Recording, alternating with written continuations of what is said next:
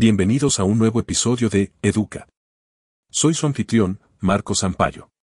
En el episodio de hoy, nos sumergiremos en las profundidades de uno de los eventos más determinantes y devastadores del siglo XX, la Segunda Guerra Mundial. Este no es solo un viaje a través de los campos de batalla, los líderes y las naciones implicadas en este conflicto, sino también un recorrido introspectivo que nos hará cuestionar la naturaleza humana, los ideales y los costos de la ambición y el poder. Estaremos desglosando este vasto tema en sus 10 puntos más cruciales, permitiéndonos comprender no solo los hechos, sino también las lecciones y legados que dejó a su paso. Un conflicto que, a pesar de su profundo dolor y sufrimiento, nos brindó una enseñanza imperativa, la necesidad de un mundo más unido y alerta frente a las amenazas del totalitarismo y la opresión. Por eso, sin más preámbulos, acompáñenme mientras desentrañamos y exploramos los rincones más oscuros y también los más iluminadores de la Segunda Guerra Mundial. Comenzamos nuestro viaje en el convulsionado periodo posterior a la Primera Guerra Mundial. Imagínense a una Alemania devastada, no solo por los horrores de la guerra, sino por las duras condiciones del Tratado de Versalles.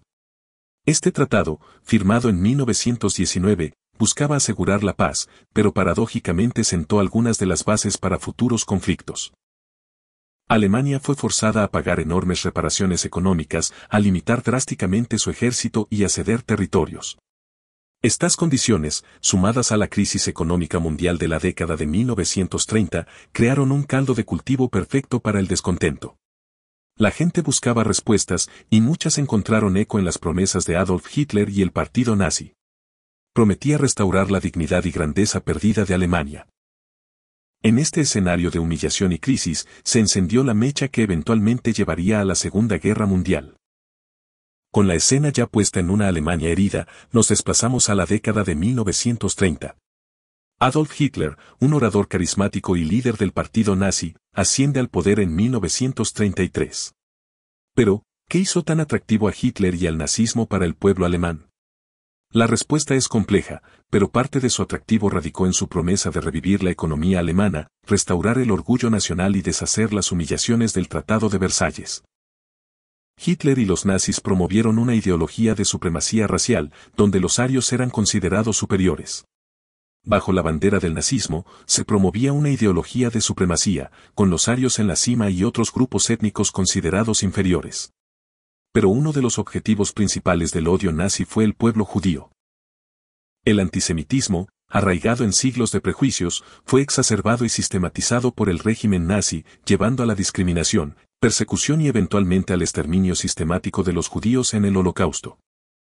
Con un fuerte aparato propagandístico, comenzaron a consolidar su poder, eliminando opositores políticos y promoviendo políticas expansionistas. Rápidamente, Alemania comenzó a desafiar las restricciones impuestas por el Tratado de Versalles, remilitarizando y anexando territorios.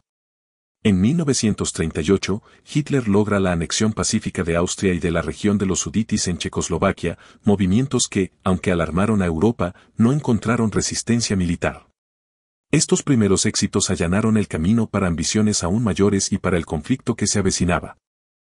Viajamos ahora al tablero político internacional de la década de 1930, donde las naciones, como jugadores de ajedrez, movían sus piezas estratégicamente. En este ambiente de creciente tensión, emergen dos bloques principales, las potencias del eje, con Alemania, Italia y Japón a la cabeza, y las potencias aliadas, lideradas inicialmente por el Reino Unido y Francia. Pero hubo un hecho crucial que sorprendió al mundo en este juego de alianzas. El Pacto Ribbentrop-Molotov de 1939. Un acuerdo de no agresión entre dos rivales ideológicos, la Alemania nazi y la Unión Soviética comunista. Este pacto contenía un secreto, un plan para dividir y ocupar Polonia entre ambas potencias. Era un movimiento astuto que permitía a Alemania evitar una guerra en dos frentes y, al mismo tiempo, a la Unión Soviética ganar tiempo y territorio. Este ajedrez político, con sus maniobras y pactos inesperados, creó un escenario donde las tensiones estaban a punto de estallar, acercándonos cada vez más al conflicto total. El reloj del mundo marca 1939 y el escenario ya está montado. El primero de septiembre, las tropas alemanas cruzan la frontera y entran en Polonia, desencadenando un conflicto que se expandiría por todo el mundo. Pero, ¿por qué Polonia? Estratégicamente ubicada entre Alemania y la Unión Soviética, su ocupación permitía a estas dos potencias ampliar su control en Europa del Este. El mundo observó con consternación cómo la maquinaria bélica alemana, con su táctica de guerra relámpago o blitzkrieg, aplastó rápidamente las defensas polacas. Pero la invasión no quedó sin respuesta. El Reino Unido y Francia, aliados de Polonia, declararon la guerra a Alemania el 3 de septiembre. Así, lo que comenzó como un conflicto regional se transformó en una llamarada que encendió la mecha de la Segunda Guerra Mundial. Este acto de agresión no solo desencadenó una guerra, sino que también demostró la ambición expansionista de Hitler y el comienzo de su visión de un nuevo orden en Europa. Con Europa ya en guerra, el panorama se oscurece aún más durante los años de 1939 a 1941. Alemania, con su poderosa maquinaria de guerra, avanza como un titán, conquistando nación tras nación en Europa. Los países caen uno tras otro, Dinamarca, Noruega, Bélgica, los Países Bajos y Francia. La rapidez y eficacia de estas conquistas dejan al mundo estupefacto. Mientras tanto, en el este, la Unión Soviética, aprovechando el caos, ocupa territorios en Estonia, Letonia, Lituania y parte de Rumanía. Pero no olvidemos Asia. Japón, con ambiciones imperialistas, extiende sus garras, ocupando territorios y chocando con los intereses británicos y estadounidenses. Este periodo nos muestra un mundo en tumulto, con potencias emergentes buscando redefinir el orden global. Es una danza de poder, ambición y estrategia, en donde el tablero mundial se convierte en un juego de dominio y resistencia. Imaginemos por un momento una mañana tranquila en un paraíso tropical, cuando, de repente, el cielo se oscurece con aviones de combate y el sonido de explosiones retumba. Estamos en Pearl Harbor, Hawái, el 7 de diciembre de 1941. Japón, en un intento audaz y sorpresivo, ataca la principal base naval de Estados Unidos en el Pacífico. Barcos son hundidos, aviones destruidos y miles de vidas se pierden. Este ataque cambió el curso de la guerra. Hasta ese momento, Estados Unidos había permanecido neutral, aunque apoyando en secreto a las potencias aliadas. Pero tras Pearl Harbor, la neutralidad ya no era una opción.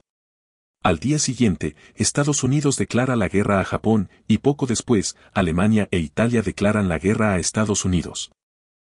Con la entrada de esta potencia económica e industrial, las potencias aliadas reciben un impulso crucial. Es como si, en un juego de balanza, un gran peso hubiera caído del lado de los aliados, inclinando la guerra a su favor.